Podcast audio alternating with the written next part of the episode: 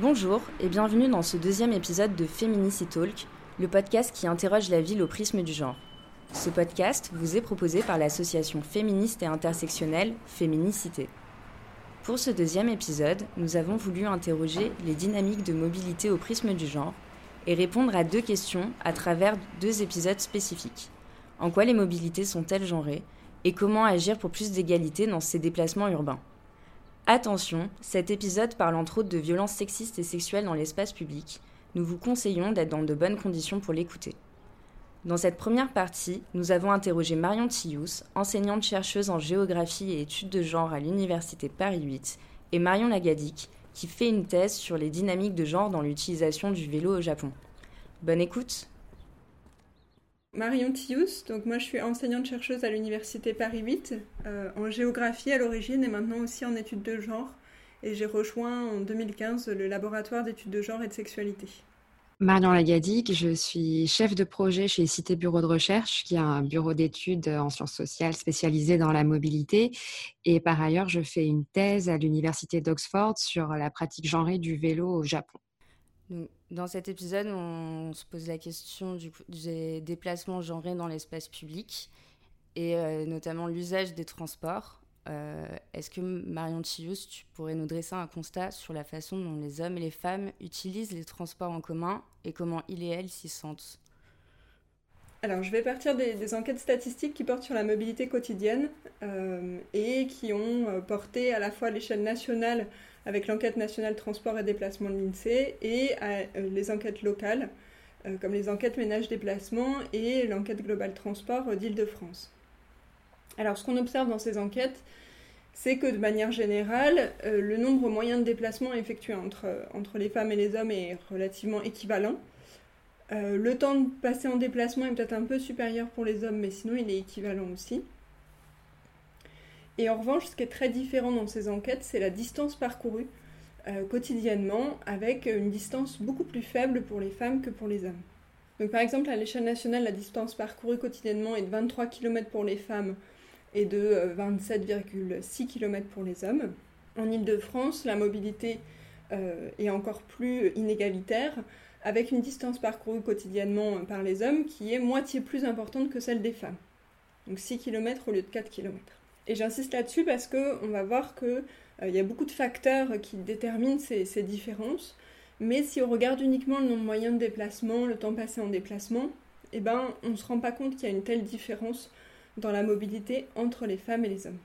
Alors, cette différence, elle porte aussi sur, euh, les motifs de déplacement, évidemment. Il y a une, petite euh, surreprésentation des motifs liés au travail dans les mobilités des hommes. Et pour les femmes, on s'y attend, c'est tous les motifs qui sont liés euh, euh, au travail domestique euh, et à l'éducation des enfants. Et c'est des motifs que l'INSEE, par exemple, va classer dans une catégorie floue, qui est les motifs secondaires. Alors, pour venir à la question des, modes de transport, les hommes utilisent beaucoup plus fréquemment la, la, voiture que les femmes, même si cet écart se réduit. Et lorsque les femmes utilisent la voiture pour se déplacer, c'est plus souvent en tant que passagères que les hommes. Les femmes marchent aussi beaucoup plus fréquemment que les hommes. Euh, on a des chiffres vraiment très, très marqués, très différents. Le, mode piéton est beaucoup plus euh, utilisé par les femmes. Et l'usage des transports collectifs est lui légèrement plus fréquent chez les femmes que chez les hommes, avec euh, par exemple 8,5% contre 8,1% à l'échelle nationale. Donc on voit que c'est une petite surreprésentation, mais que c'est pas aussi marqué que le mode piéton par exemple. Est-ce que tu peux nous parler du harcèlement dans les transports Alors, le harcèlement dans les transports collectifs, c'est le harcèlement sexuel. En fait, il faudrait commencer par l'aborder dans l'espace public en général. Donc, je vais commencer par là et puis ensuite on viendra au transport collectif. Un des facteurs qui explique ce harcèlement sexuel, c'est euh, la domination patriarcale, la domination des hommes sur les femmes, euh, parce que le harcèlement sexuel va avoir un rôle de euh, réactiver cette domination. Il va servir de menace à toutes les autres violences qui peuvent arriver. Euh, les violences évidemment principalement sexuelles, euh, mais aussi euh, les violences conjugales, etc. Et il a lieu donc comme un rappel à l'ordre sexué, c'est Marilyn Libert qui prononce ces, paroles. Et c'est des violences sexuelles ben, auxquelles les femmes sont plus vulnérables puisque ça entre dans le cadre de la domination masculine. Concrètement, qu'est-ce que ça veut dire? Dans l'espace public, il y a tout un tas de rituels qui font que les, choses se déroulent bien entre les passants, entre les piétons. Donc par exemple, quand on se croise, eh ben, on va peut-être échanger un regard et puis on le détourne ensuite. Même quand le trottoir est un peu serré, on va s'écarter mutuellement pour que tout le monde ait la place de passer. Quand euh, quelqu'un a besoin d'aide, par exemple, il a fait tomber quelque chose ou euh, une personne vient de chuter, ben, on va l'aider, mais ensuite on va pas s'attarder. Ça, c'est tout ce qu'Erving Goffman définit comme les rituels de civilité dans l'espace public. Eh bien, ces rituels de civilité ne fonctionnent pas de la même façon quand on a une personne qui est un homme et une personne qui est une femme. Et c'est Carol Gardner, l'élève de, de, Kaufman, qui a montré ça. Donc par exemple, euh, quand deux personnes se croisent, eh ben, les regards ne se détournent plus. On va avoir des regards insistants, euh, des regards qui déshabillent. Ou bien euh, les contacts ne vont pas forcément être évités. ils vont pas donner lieu à ce qu'on appelle les échanges réparateurs. Va pas s'excuser d'être entré en contact. Et si on vient en aide à une personne qui est une femme et qu'on est soi-même un homme, eh ben, il y a des chances que l'homme en question euh, cherche à en tirer parti et non pas à simplement partir. Euh, si bien qu'on peut parler de rituels d'incivilité, euh, c'est-à-dire que systématiquement dans l'espace public, on va avoir des incivilités à l'égard des femmes. Alors, qu'est-ce qu'il y a de spécifique dans les transports collectifs? Dans les transports collectifs, on a des densités qui sont beaucoup plus importantes que dans la rue. Hein, donc les distances interpersonnelles vont être très réduites, et ça rend possible non seulement toutes ces incivilités, des contacts qui sont plus pressants, etc., mais aussi tout un tas d'agressions sexuelles spécifiques, comme les attouchements sexuels, euh, le fait de filmer euh, sous euh, les jupes, par exemple, ou de filmer les fesses d'une personne, enfin d'une femme, ou bien le fait de se masturber en se frottant contre une personne, quitte à aller jusqu'à éjaculer sur ses vêtements. Hein, donc là, on est au-delà du harcèlement sexuel, on est dans l'agression sexuelle. Et toutes ces choses-là vont être permises par ces grandes densités. L'autre spécificité, c'est que dans le métro, il est plus difficile de s'échapper l'espace de transport. C'est la différence euh, avec le bus, par exemple. Plus difficile de s'échapper et les personnes qui sont euh, censées être responsables du réseau sont moins accessibles. On peut toujours aller voir le conducteur ou la conductrice dans le bus. Pour réussir à parler à celui ou celle du métro, c'est plus compliqué. Dans le RER e et les trains de banlieue, on a aussi le problème que les arrêts sont très distants. Et ça rend plus difficile la possibilité de pouvoir s'échapper si une personne, par exemple, nous dévisage et que ça nous rend inconfortable. Eh ben, euh, on peut un peu changer de place, mais c'est un peu plus compliqué de, partir. Et puis, en cas de problème, eh ben, on est coincé là. Alors que dans le bus, eh ben, le, conducteur, la conductrice peuvent toujours décider d'ouvrir les portes et de laisser les personnes euh, partir. Alors ça modifie tout l'usage en fait des transports dans le sens où, alors ça c'est Stéphane Tonla qui a montré que le métro est un système complexe, c'est-à-dire un système qui demande d'avoir confiance euh, sur les personnes qui représentent ce système pour accepter d'y monter. il faut que vous ayez un minimum de confiance dans euh, les hôtesses et les stewards euh, dans un avion pour accepter de, de monter et d'être transporté à 10 000 km au-dessus du sol et de l'océan. Et donc, il faut que vous ayez ces personnes relais, des personnes de confiance, qui vous permettent d'avoir confiance dans le système tout entier. Dans le métro, ces personnes-là ne sont pas disponibles. Elles le sont de moins en moins même, avec l'automatisation du métro. Je rappelle qu'avant, on avait vraiment des chefs de gare, euh, des chefs de station, euh, il y avait euh, même les, les, poinçonneurs et poinçonneuses qui étaient à l'entrée des quais, donc il y avait des personnes référentes partout, en fait. Aujourd'hui, euh, ces personnes-là le sont de moins en moins.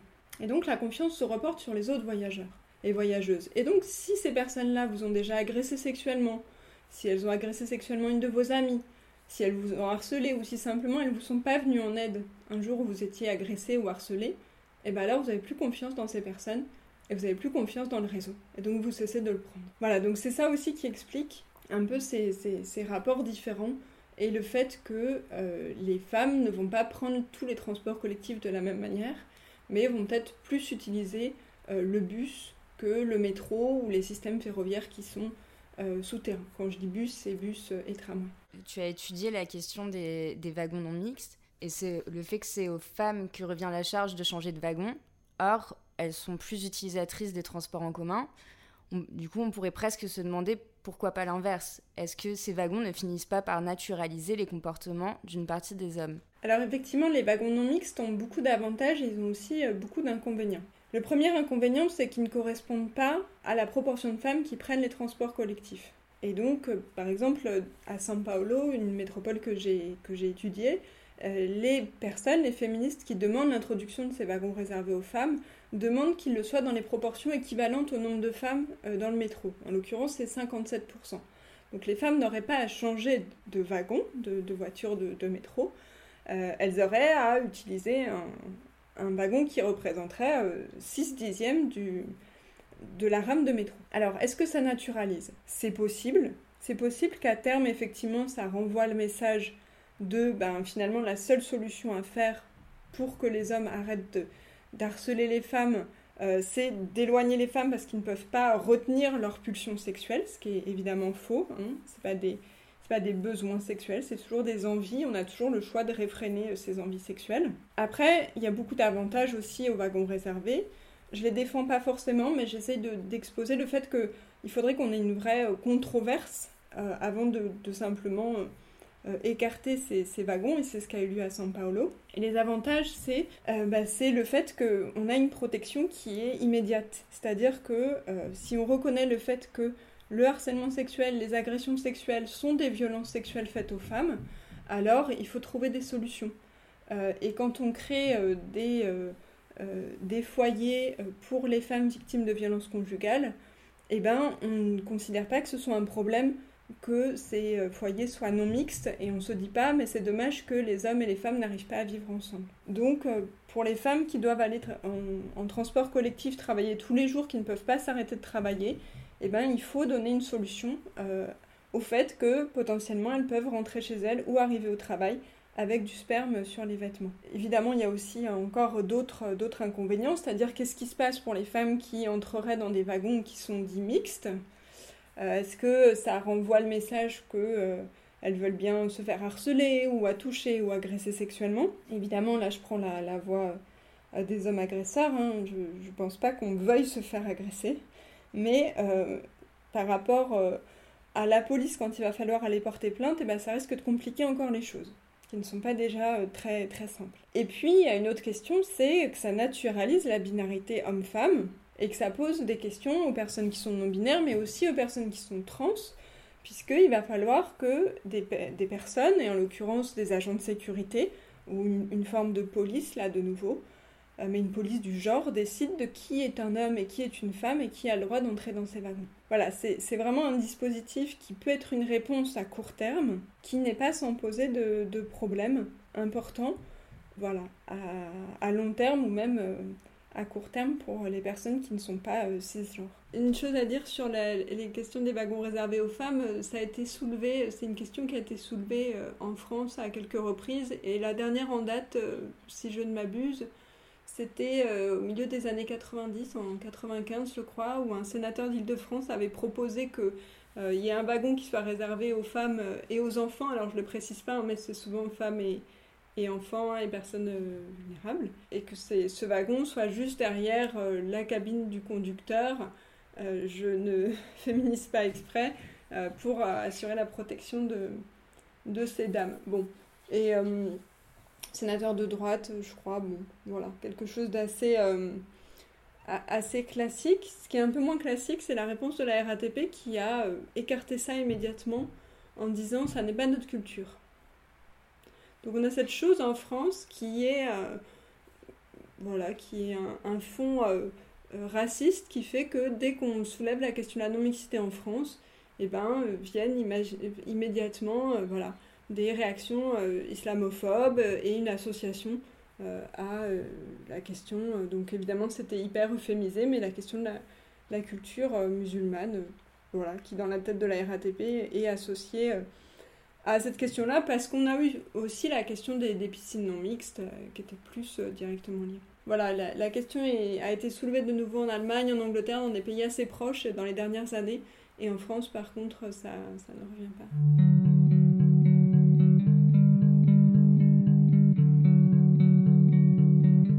passer un peu à Marion Lagadic. Est-ce que tu pourrais nous définir ce que tu entends par mobilité douce?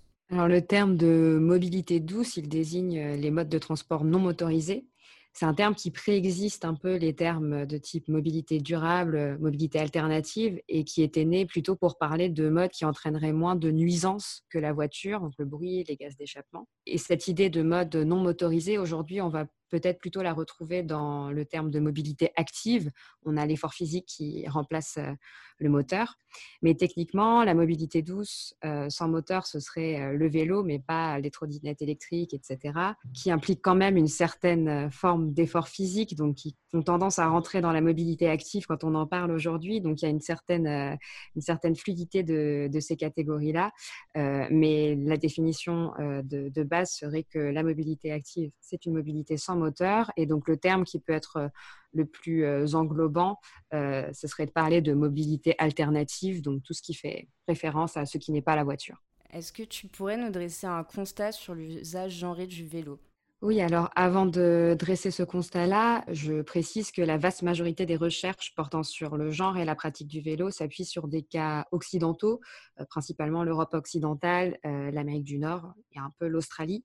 Voilà, moi, mes recherches ne se concentrent pas uniquement sur la France. J'ai regardé de manière internationale, mais on parle vraiment de cas occidentaux et des cas asiatiques, par exemple, euh, où la pratique du vélo, elle est massive et elle est plus féminine, sont assez peu connues. Mais donc, ce qu'on sait sur la pratique du vélo et le genre dans les pays occidentaux, c'est que les femmes sont sous-représentées parmi les cyclistes euh, réguliers, euh, donc sous-représentées au sens où elles sont moins présentes parmi les cyclistes qu'elles ne le sont dans la population dans son ensemble. Donc en France, dans la plupart des grandes villes françaises, on va être à quelque chose comme 60% euh, d'hommes, 40% de femmes parmi les cyclistes, sachant que les femmes sont plutôt 51% de la population. et quand on sort de France, par exemple à Londres, on est à 70% d'hommes plusieurs types de statistiques et de mesures existent, mais c'est ce qui ressort.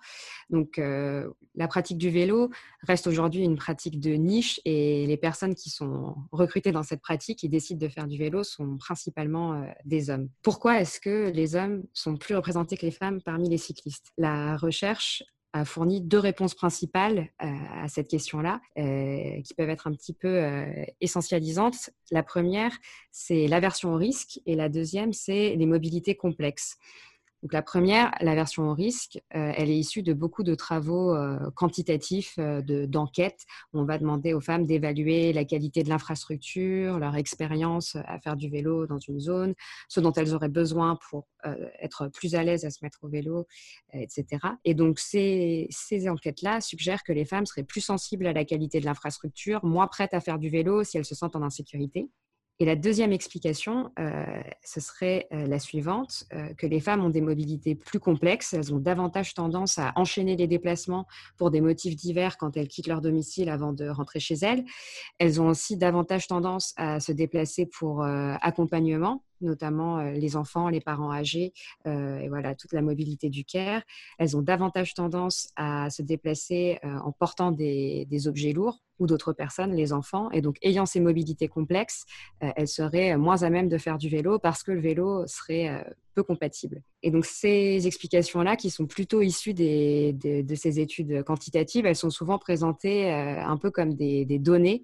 les femmes seraient par essence averses au risque. Et c'est uniquement dans des travaux récents que cette hypothèse-là, elle va être un peu interrogée. Qu'est-ce qui fait que dans la socialisation, les femmes vont être voilà, formés, prédisposés à prendre moins de risques, à éviter les situations euh, qui impliquent euh, de, s'imposer sur la route, de, ne pas euh, négocier sa place, mais la prendre. comment est-ce que dans tous ces, processus liés au patriarcat, eh ben, on va placer son corps dans l'espace public d'une manière différente et, et s'affirmer moins? Et puis, bien sûr, la question des mobilités complexes, c'est quelque chose qui apparaît qui montre très clairement euh, l'inégalité du partage des tâches, euh, notamment domestiques. Euh, et les femmes sont d'autant moins représentées parmi les cyclistes que l'âge augmente. Les jeunes femmes, et notamment les femmes qui n'ont pas d'enfants, elles vont davantage faire du vélo comme des hommes. Donc on voit vraiment que quand les enfants arrivent, la pratique change et de nouveaux freins apparaissent. Donc finalement, si l'un des freins principaux à la pratique du vélo pour les femmes, c'est ces mobilités complexes. Le problème, c'est l'inégalité entre hommes et femmes dans les activités du quotidien et dans la société. Et donc là, on ne parle plus de, vélo, mais de quelque chose de beaucoup plus structurel. Marion Thius, les femmes n'utilisent pas les mêmes transports. Elles utilisent plus le bus. Par exemple, en Ile-de-France, c'est 61% des femmes qui utilisent le bus. Comment tu pourrais l'expliquer? Cet usage accru du, bus, je crois qu'il a, plusieurs causes. Donc évidemment le harcèlement sexuel dont on a parlé tout à l'heure, euh, ça c'est sûr, parce qu'encore une fois on peut s'échapper plus facilement, euh, etc. Mais un film comme euh, Les femmes du bus 678, par exemple, a montré que le bus n'était pas non plus exempt de, problèmes et qu'on n'était pas sûr d'échapper au harcèlement et aux agressions sexuelles. Alors je crois qu'effectivement, la, plus grande différence, eh ben, c'est le facteur qui joue le plus, c'est ce rôle important, euh, comme l'a bien dit Marion tout à l'heure, euh, de les différences de, de rôle, les différences de programmes d'activité entre les hommes et les femmes et qui a lieu euh, non seulement dans les ménages effectivement euh, en couple hétérosexuel avec une répartition très inégale euh, des tâches, mais c'est aussi quelque chose qui traverse toute la société hétéronormative. C'est-à-dire que si vous êtes dans une, fratrie ou disons une adelphie, pour prendre un mot qui n'est pas sexiste, peu importe que vous soyez vous-même une femme lesbienne, s'il faut s'occuper d'un parent âgé, c'est vous plutôt que vos frères qui, qui allez vous en occuper. Et du coup, ça fait que les femmes, même quand, elles ne sont pas dans des couples hétérosexuels, même quand elles n'ont pas forcément d'enfants, eh ben, elles se retrouvent quand même avec la majorité des tâches ménagères, parentales, affectives, d'accompagnement des proches, etc. Donc c'est ce qui fait qu'on a beaucoup plus de déplacements euh, qui se font très près. Euh, effectivement, voilà, cette fameuse euh, mobilité complexe avec des plus petits déplacements qui doivent s'enchaîner les uns aux autres, avec effectivement porter plus de, de choses. Enfin, tout ça, ça a été euh, très bien dit tout à l'heure, plus accompagner des, personnes, etc. L'autre chose, bah, évidemment, c'est quand même la différence avec la voiture, puisqu'on a euh, toujours une grande différence d'usage entre euh, les hommes et les femmes, une différence qui tend à se, à se réduire, mais qui est toujours importante. Bon, déjà qui est matérielle, puisque les hommes ont plus de, des revenus plus importants, un patrimoine plus important, etc. Ils ont plus les moyens d'accéder à la voiture, de l'acheter, de l'assurer, de mettre de l'essence dedans, etc. Peut-être qu'ils vont plus être soutenus par leur famille pour passer le permis.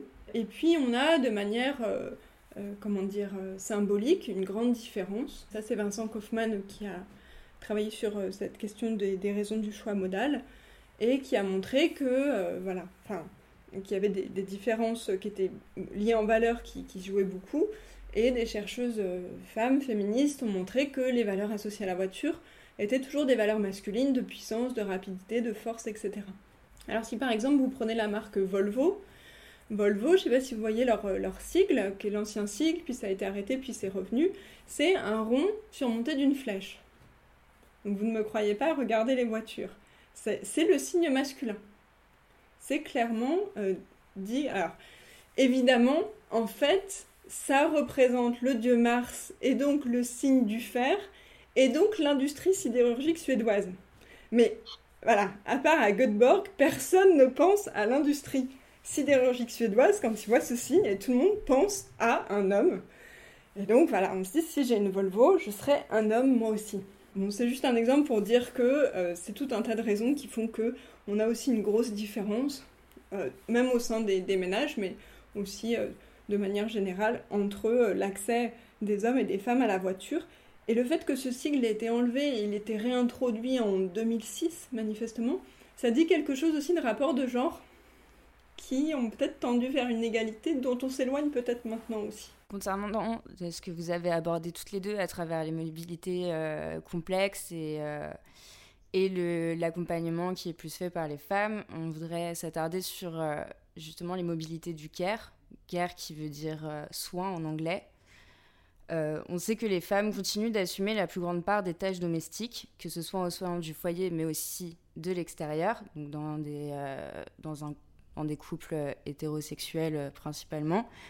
On sait aussi qu'elles prennent en charge 70% de l'accompagnement des enfants à l'école.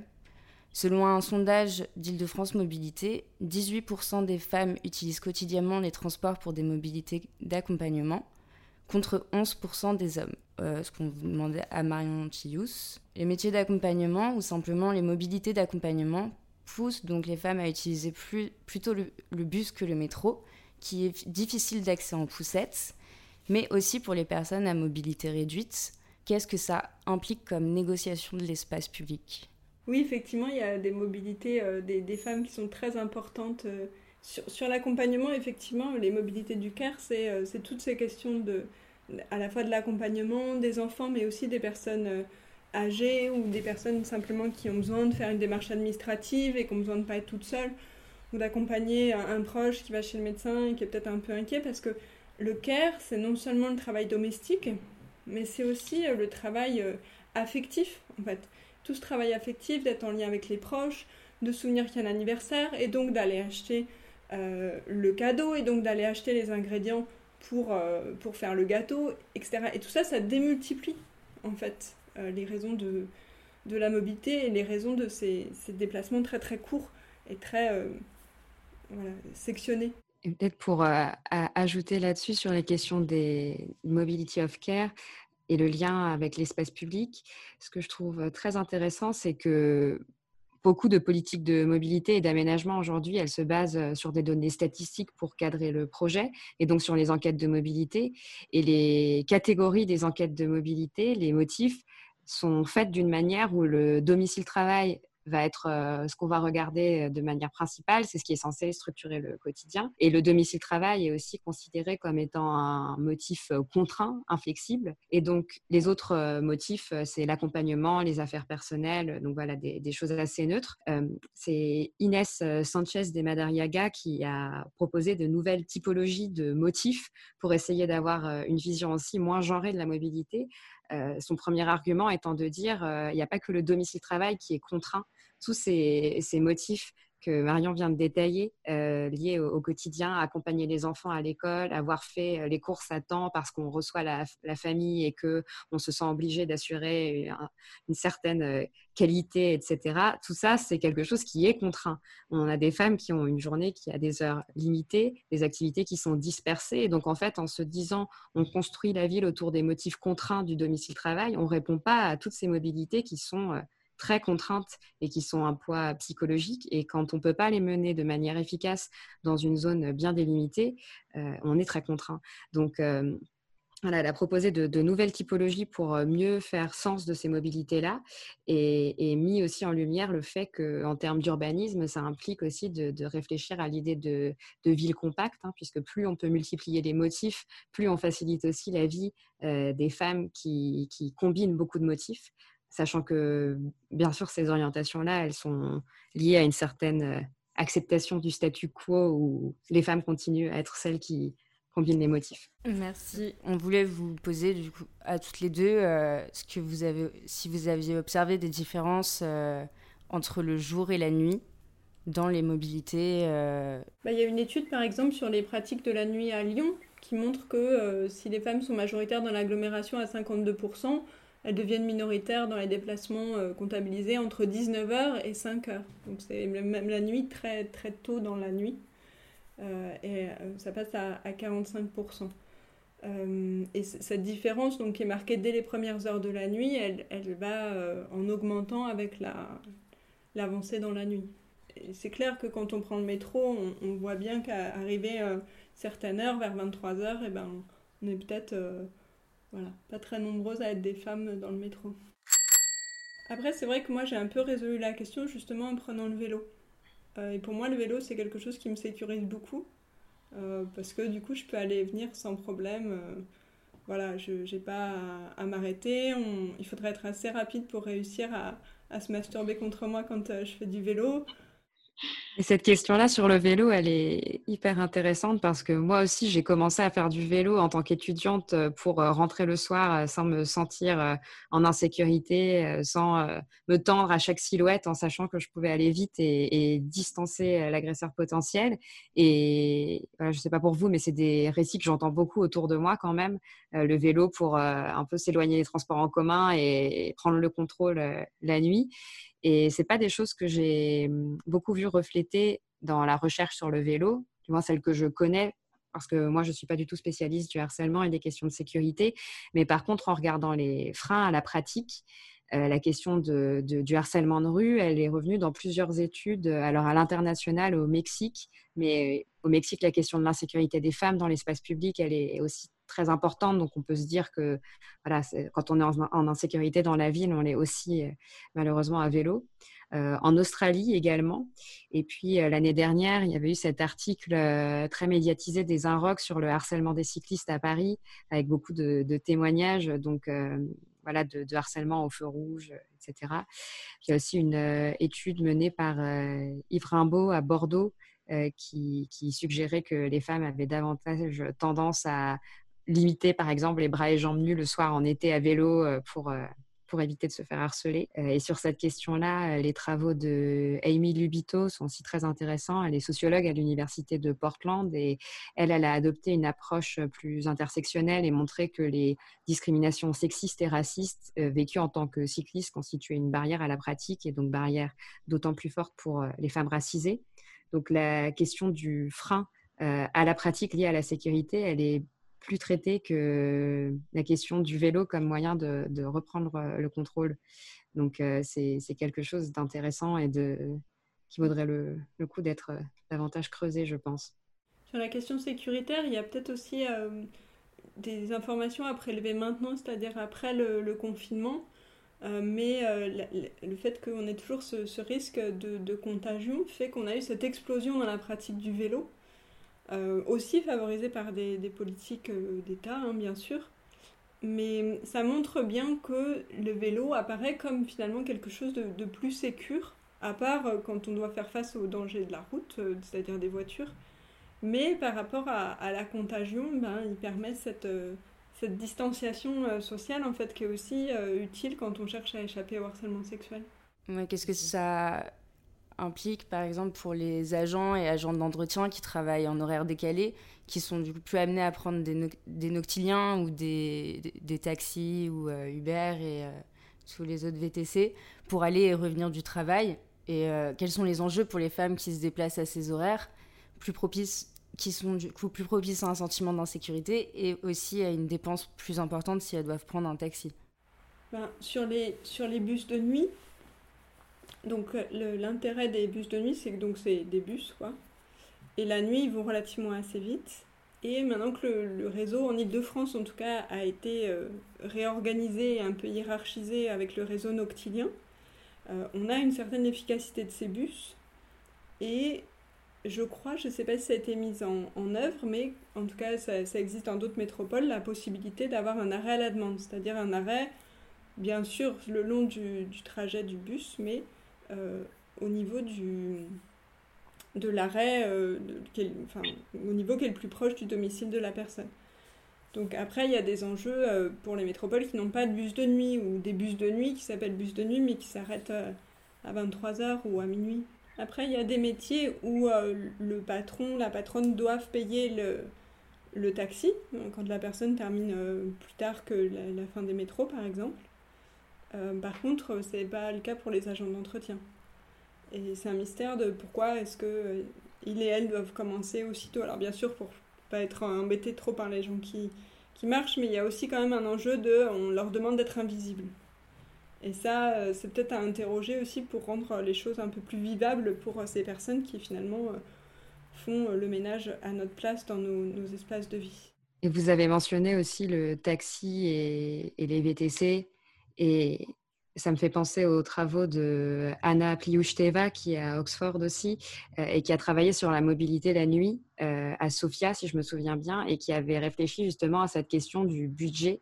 Euh, Marion, tu parlais du fait que les employeurs pouvaient dans certains cas rembourser, mais pas pour tout le monde. Et donc, elle avait travaillé son article aussi pour montrer que finalement, les stratégies d'évitement liées au harcèlement, eh ben, elles ont un coût.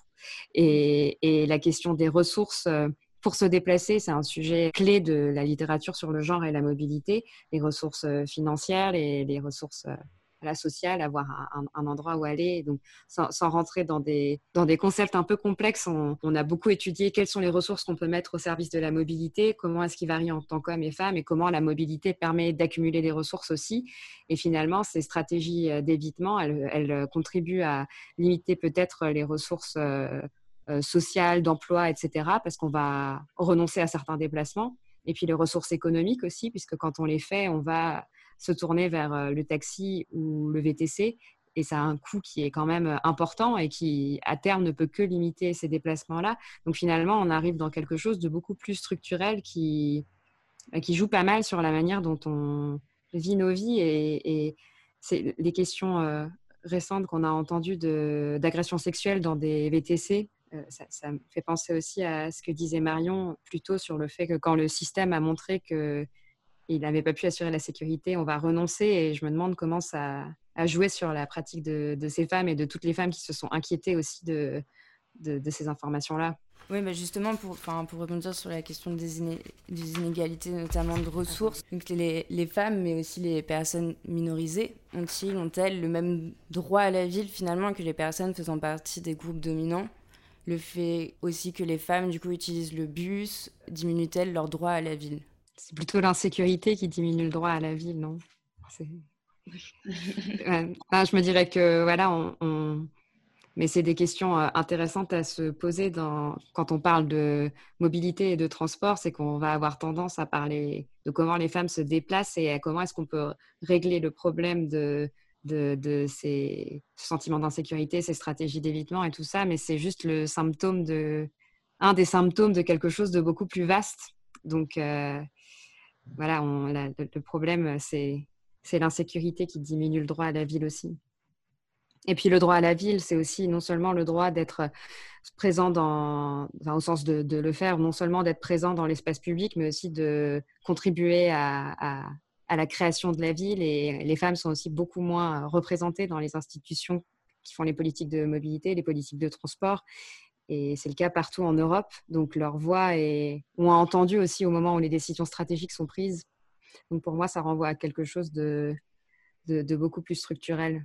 Oui, je suis assez d'accord sur le fait que c'est euh, vraiment euh, cette, euh, ces, rapports de domination structurelle, mais j'imagine que c'est un peu ce que vous entendiez avec, avec votre question par rapport aux personnes minorisées, c'est-à-dire c'est la dimension, ben, pour ce qui nous occupe là aujourd'hui, des, euh, différences euh, femmes-hommes, c'est la question de la domination des hommes, en fait, sur les femmes, donc la domination patriarcale, et qui fait que l'insécurité, euh, il y a l'insécurité qu'il y a dans l'espace public, mais aussi tout ce qu'il y a dans l'espace privé. Et que quand vous êtes victime de, de violences dans l'espace privé, eh ben, vous avez beaucoup moins la possibilité de vous déplacer parce que votre conjoint a un contrôle spatial très important sur vous. Euh, et ça, ça se diffuse même au-delà des violences conjugales par des formes comme la jalousie ou ce genre de choses qui vont diffuser ce contrôle spatial des hommes sur les femmes. Et donc, euh, c'est vraiment, il faut imaginer un continuum qui traverse tous les espaces, qui traverse les espaces privés, les espaces publics, les espaces professionnels. Euh, c'est pareil quand vous avez un, patron qui va constamment vous surveiller, éventuellement mettre un mouchard ou vous poser des questions constamment ou vous appelez alors que vous êtes euh, chez vous, ce genre de choses, et ben ça crée aussi un contrôle euh, spatial et c'est souvent un contrôle des hommes sur les femmes.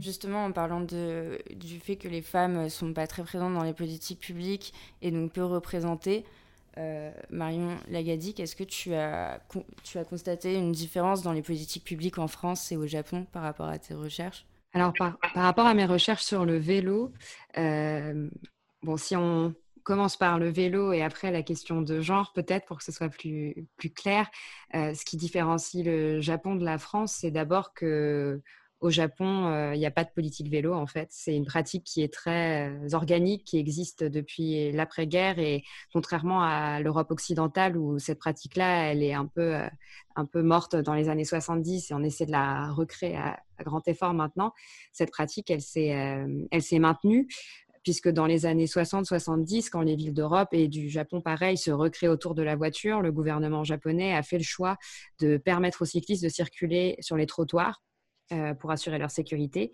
Et en fait, cette situation-là, elle s'est maintenue euh, plus ou moins jusqu'à aujourd'hui. Il y a une zone euh, grise dans la loi japonaise qui permet aux cyclistes de rouler là où ils se sentent en sécurité. Et donc, cette pratique, elle a, elle a perduré et c'est considéré jusqu'aux dernières années, hein, aux cinq dernières années, comme une forme de piéton augmenté, piéton plus efficace. Et donc, il y avait un grand désintérêt pour ça. Par contre, sur la question genrée, ce qui est très différent au Japon, c'est qu'il y a une histoire du vélo. le vélo a été créé un peu comme un objet genré dans l'après-guerre, en fait, par les constructeurs de vélos. Euh, après la guerre au Japon, le vélo était une grosse industrie japonaise. Le pays est devenu euh, l'un des leaders de la production de vélos. Et donc, dans les années 60-70, euh, quand la voiture devenait beaucoup plus accessible, ils se sont dit on, va, on va perdre un marché.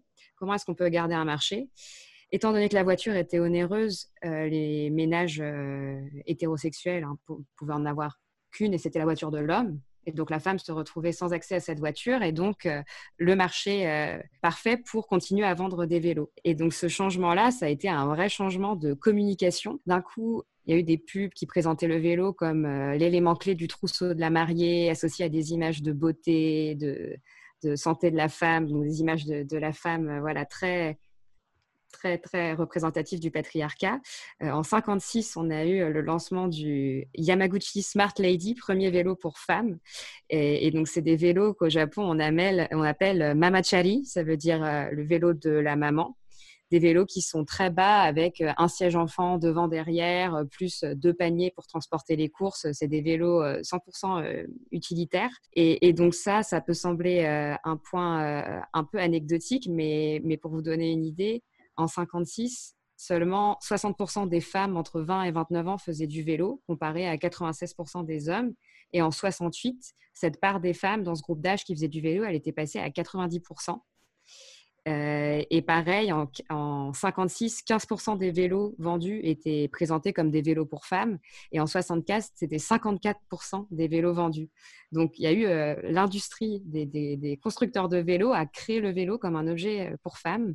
Et cette image du mamachali et de la maman à vélo, elle est restée jusqu'ici. Donc, on a beaucoup de femmes qui font du vélo, mais c'est pas vraiment associé à l'image d'une femme émancipée et autonome. C'est vraiment l'image de la bonne mère de famille qui transporte ses enfants et fait les courses. Donc, c'est ça l'image du, du mamachali. C'est le, côté très spécifique euh, du, du, Japon. Après, les autres euh, politiques vélo qui, les, autres politiques qui touchent le vélo, mettons, c'est les politiques urbaines. Au Japon, on a une structure urbaine qui est très particulière. Euh, dans beaucoup de villes, la structure traditionnelle, on est sur des rues étroites, euh, très sinueuses, qui, en tant que piéton, pourraient être un peu euh, voilà, très mal éclairées, pas forcément rassurantes, mais qui sont assez propices au vélo. Et, la pratique, elle fonctionne là. Il y a moins de pistes cyclables dans le Japon, dans son ensemble, qu'à Paris. Il n'y a pas du tout d'aménagement. Donc euh, voilà, on est sur des, pratiques qui sont assez euh, drastiquement opposées. Et, la pratique genrée du vélo, elle est intéressante selon moi dans la mesure où on la relie à des facteurs beaucoup plus structurels, justement. Les dispositions euh, d'État-providence sont très très limitées. Euh, les aides pour les familles qui ont des enfants sont très limitées. Et puis, euh, concernant les couples hétérosexuels, on a aussi l'écart de salaire le plus important de tous les pays de l'OCDE. Et la vaste majorité des femmes, quand elles ont un enfant, arrêtent de travailler parce qu'il y a trop peu de dispositions pour euh, élever son enfant en travaillant et que l'écart de salaire est tel que c'est toujours la femme qui quitte son emploi. Donc, euh, c'est un phénomène qui est, qui est vraiment massif et qui fait que les tâches euh, domestiques reposent beaucoup plus sur les femmes, encore plus que partout, puisque on, sera en moyenne à 20 heures allouées aux tâches domestiques par semaine pour les femmes au Japon et 2 heures pour les hommes. Et on a aussi une grande partie des hommes japonais, autour d'un tiers, qui travaillent plus de 60 heures par semaine.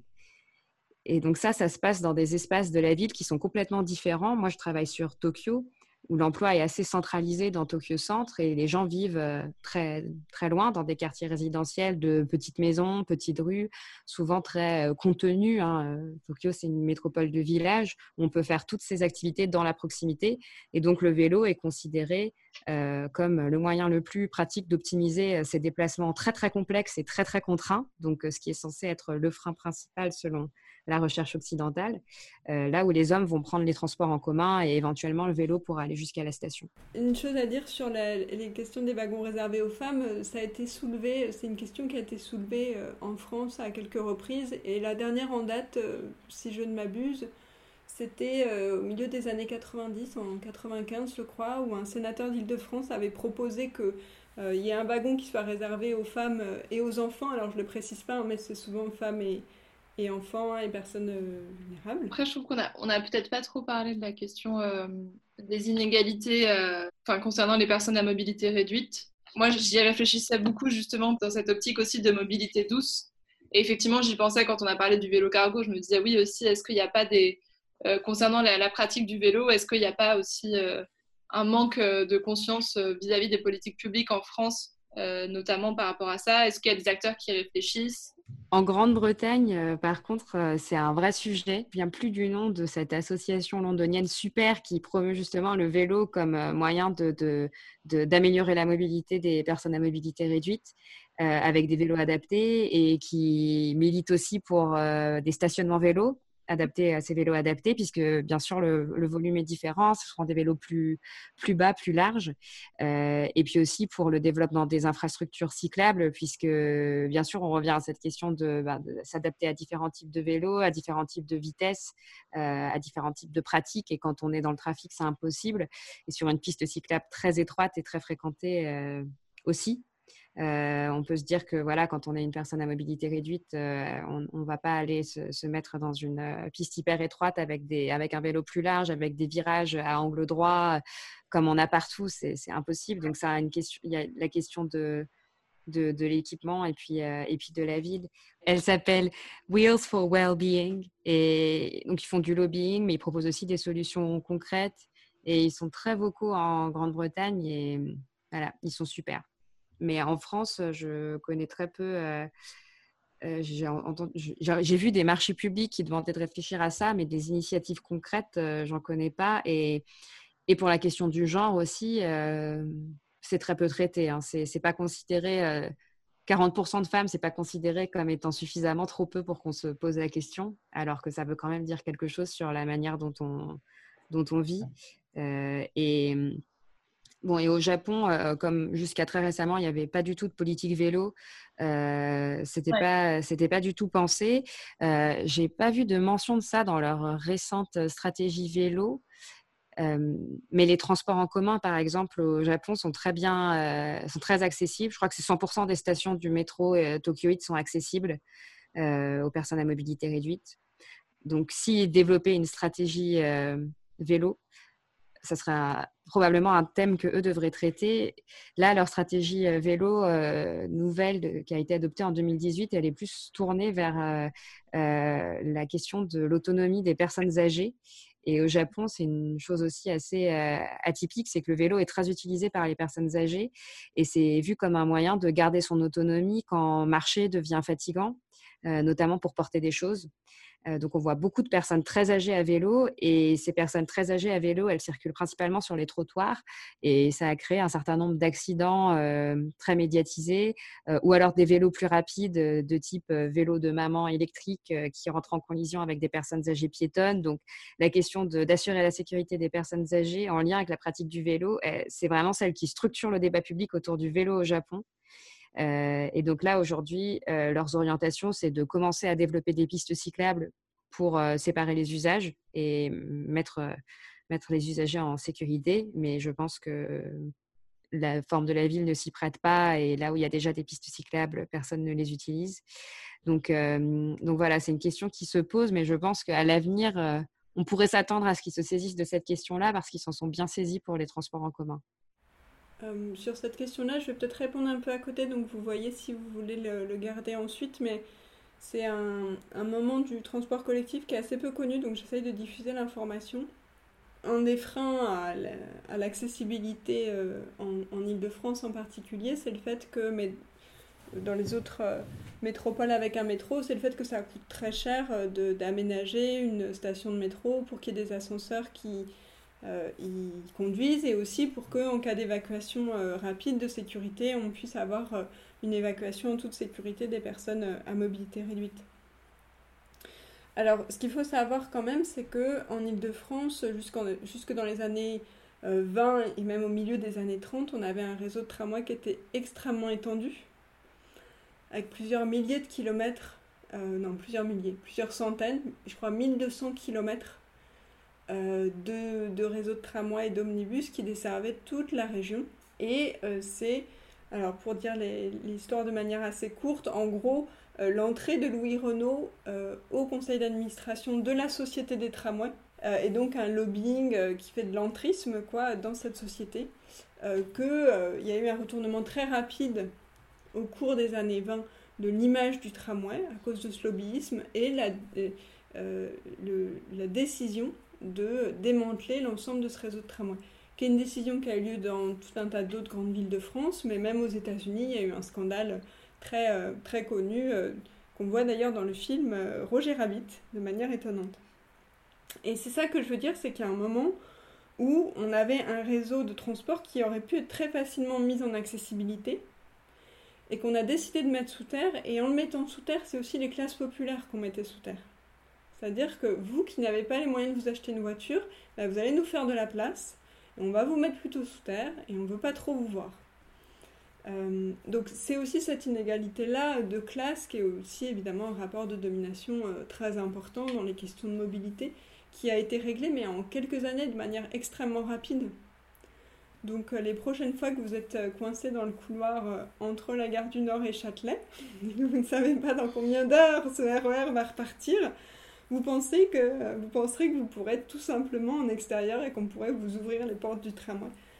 Donc c'est non seulement que tout le réseau a été arrêté, mais il a été complètement démantelé, donc pas de possibilité d'y revenir ensuite, à moins de reconstruire comme on fait maintenant ligne par ligne. Merci pour votre écoute. N'hésitez pas à réagir sur les réseaux sociaux et à partager si l'épisode vous a plu. Dans le prochain épisode, on s'intéressera à quelques solutions qui existent pour des mobilités plus égalitaires. À bientôt!